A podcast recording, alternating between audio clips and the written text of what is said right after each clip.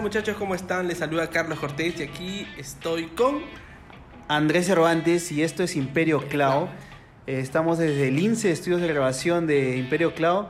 Entonces el día de hoy, Carlos, vamos a compartir un poco más de información de cómo iniciarte en el mundo de nube, de AWS, a todos aquellos entusiastas que quieran iniciar en este aprendizaje.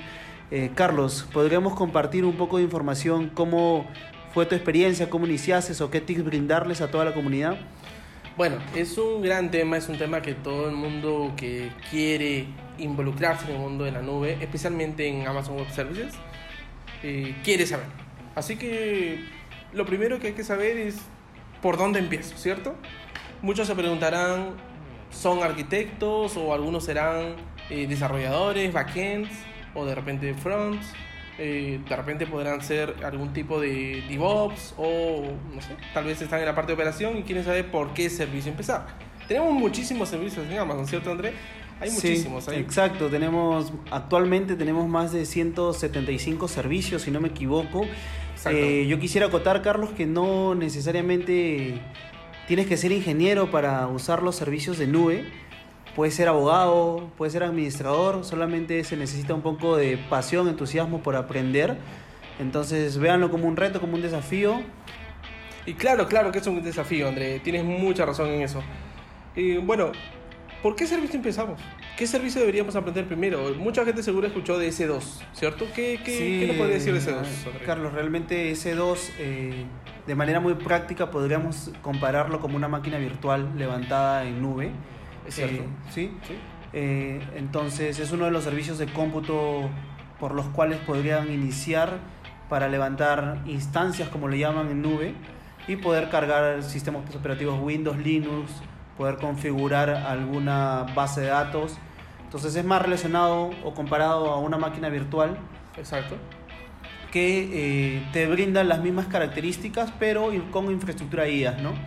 Es más orientado al. En el grupo de cloud computing es conocido como infraestructura como servicio, ¿cierto? Porque uno mismo se provee la infraestructura, uno se crea el servidor, uno maneja el sistema operativo y los programas que pueden estar encima de esto. Entonces, por eso eh, de hecho, Carlos, esto es muy importante porque la infraestructura es compartida por AWS, pero la configuración es por parte del cliente y ahí viene un concepto básico que de hecho viene en la certificación practitioner, que es responsabilidad compartida. Eh, responsabilidad compartida, de hecho, es, es un concepto para todas las nubes, eh, donde eh, AWS se te asegura tipo la seguridad, la disponibilidad de los recursos, pero de parte del cliente también tenemos que asegurar ciertas configuraciones, ciertas actualizaciones para las instancias, para las S2. Claro, el tema de la responsabilidad compartida simplemente es, al fin y al cabo, es quién tiene la culpa de qué, ¿cierto? Es quién va a tener la culpa de qué cuando pasa algo. Yo te aseguro que de aquí para atrás es mi culpa y de aquí para adelante es un tema que el cliente tiene que tomar la responsabilidad de ello. Si dejas un puerto abierto, pues eso es responsabilidad del cliente. No le puedes echar la culpa a la marca o, o, a la plataforma de que algo le pasó a tu sistema por eso. Pero ese es un tema que mucho... Muy amplio, que podríamos emplearlos demasiado. De hecho, personalmente me ha pasado muy rápido contarte una anécdota. Eh, teníamos instancias con un servicio web levantadas y información almacenada en S3, pero ¿qué pasó con estas instancias S2? No las parchamos y tuvimos un, un ransomware en, en las instancias, eh, pero la data como estaba en S3 no la perdimos. Entonces eh, perdimos sin las instancias, pero volvimos a levantarlas y volver a conectar la información. ¿no? Entonces el tema de responsabilidad compartida es muy importante de parte del cliente y de parte de la nube. ¿Sabes qué? Ahora que me acuerdo, la verdad es que me acuerdo de una anécdota muy, muy, muy graciosa. Es de cuando una persona elimina servidores, por ejemplo, y es que simplemente le da terminate, ¿cierto? Y hay maneras en Amazon para poder evitar, en Amazon Web Services, para poder evitar la eliminación de servidores, pero a veces se nos puede pasar, a veces puede ocurrir, y a pesar de tener todas estas eh, alertas que te puede lanzar la plataforma, uno de casualidad puede eliminar instancias, ¿cierto? A todo el mundo le pasa. Y esto es, es prácticamente irrecuperable. A menos que no tengas un snapshot, ya les explicaremos, los snapshots son eh, como momentos, en, copias exactas de tu servidor. En cierto momento. En cierto momento, ¿no? Entonces, que es, viene también al concepto de las imágenes. Eh, si no tienes esto, si no lo habías planificado antes, es casi imposible que tú puedas recuperar tu servidor y la data que tenías ahí. Y bueno, vas a tener muchos problemas respecto a eso, pero son cosas que pasan, sí, son cosas que uno se enfrenta cuando está en el mundo de IA, donde tú mismo eres responsable por el servidor y por los datos que están encima del sistema. Por la configuración que, puedas que puedas tener dentro del servicio levantado. Exactamente. Eh, de hecho, ese es un tema muy amplio respecto a S2, tiene mucho, muchas más características, pero es un servicio importante dentro de la torre de cómputo. Eh, hay muchas más torres como es la de almacenamiento, eh, entiendo que dentro del almacenamiento hay un servicio muy importante que es S3. Exacto, S3 es como el pilar de Amazon Web Services que todo el mundo debe empezar por aprender S3. Y podría empezar con la frase de S3 no es solamente un almacenamiento, es mucho más que eso. ¿sí? Es mucho más que eso. ¿Podríamos decir que S3 es un servicio sin servidor? ¿Es uno de los servicios serverless? Podría decirse que sí, sí, es un servicio digamos que ahí puedes almacenar hasta páginas web, por ejemplo, en HTML, con páginas web estáticas. Sí, exactamente, páginas web estáticas, puedes ponerle JavaScript, hay algunos frameworks de JavaScript que también soportan como, como React, hay algunos eh, truquitos como para ponerle Angular también y se puede hacer muchísimas cosas interesantes. También sirve para hacer redirecciones, eh, sirve para colocar tus imágenes, tus videos, y hablaremos de esto, pero en general S3 es un servicio muy importante. Sí, exacto. Podríamos hacer una comparación de S3 como si fuera eh, a nivel on-premise un file server. Exacto, es como un file server. Pero a gran escala, ¿no? sí, eh, y la mayor diferencia es que S3 es un almacenamiento, es como un Dropbox, pero no tiene fin, ¿cierto? Es un gran lago de datos. para Amazon es un gran lago de datos. Eh, para cada cliente es ilimitado. Exacto, exacto, André. Una de las cosas interesantes que tiene S3 es que solamente pagas por lo que usas, ¿cierto? Si tú tienes 200 gigas en hoy, pues pagarás por los 200 gigas. Si después el día de mañana se te ocurre borrarlo todo, pues ya a partir de ese día ya no pagarás. Es una característica muy importante lo que dices, que es que se paga por lo que usas y es uno de los beneficios que te da la nube. Eh, a diferencia de, de, adquirir servidores, tú vas a pagar la totalidad del servidor, pero a diferencia de la nube, vas a compararlo con iniciar con lo mínimo viable para poder tener un servicio levantado. ¿no? En este caso, en almacenamiento, podríamos estoquearnos con, para, para levantar un proyecto, puede ser de 10 gigas y va creciendo dependiendo de la necesidad. de la demanda. de la demanda, solicitud, de, a solicitud del negocio, ¿no? Y eso es lo interesante de la nube, que la empresa va creciendo, tu proyecto va creciendo, pero tu billing, el pago y la facturación que tú tengas a fin de mes también va creciendo dependiendo a cómo tu demanda va creciendo. Correcto. En fin, eso es lo que significa estar en la nube, ¿cierto? Sí, eh, pago por uso. De hecho, eh, almacenamiento es un servicio muy importante. En este caso hemos hablado de manera muy general sobre S3, pero también eh, como es en on-premise, existe la parte de networking. Y en networking tenemos un servicio también importante, que es uno de los principales, podría ser para iniciar en, en AWS y entenderlo, que se llama VPC, es una red privada en la nube de hecho, toda arquitectura, Carlos, eh, en cloud debería tener una VPC que podría ser complementada con una, con una configuración de subnet, por ejemplo, una subnet pública y una subnet privada. Eh, también eh, deberíamos complementarlo con los grupos de seguridad como parte de la configuración de la VPC para que pueda tener una arquitectura robusta y segura. Exacto. Y ahí agregarle tal vez algo que se llama la VPN también. Una VPN. en el caso quieras conectarlo con tu red on-premise o con tu LAN on-premise. Exacto. Puedes usar VPNs para poder conectarte y Amazon también tiene un servicio para esto. Y en fin, este es un pequeño wrap up de lo que es VPC. También hay otro servicio muy importante, André, y es el servicio de base de datos. Y si yo tengo una especialidad más orientada a hacer un DBA, me interesaría más involucrarme con los servicios de base de datos. Y es ahí donde nace este servicio muy importante que se llama RDS. Justamente es un servicio autogestionado de base de datos que nos van a ayudar a eh, pues poder levantar una base de datos de manera muy fácil sin tener que sufrir mucho instalando el motor de base de datos. Correcto, eh, es una base de datos autogestionada donde te olvidas de la configuración del motor, de los parches de seguridad. Eh, ahí es donde también lo que hablamos al inicio, Carlos, de la responsabilidad compartida. Al brindarte como servicio de RDS, Amazon se encarga de temas de, de temas de seguridad, de los parches, de las actualizaciones, eh, de los backups.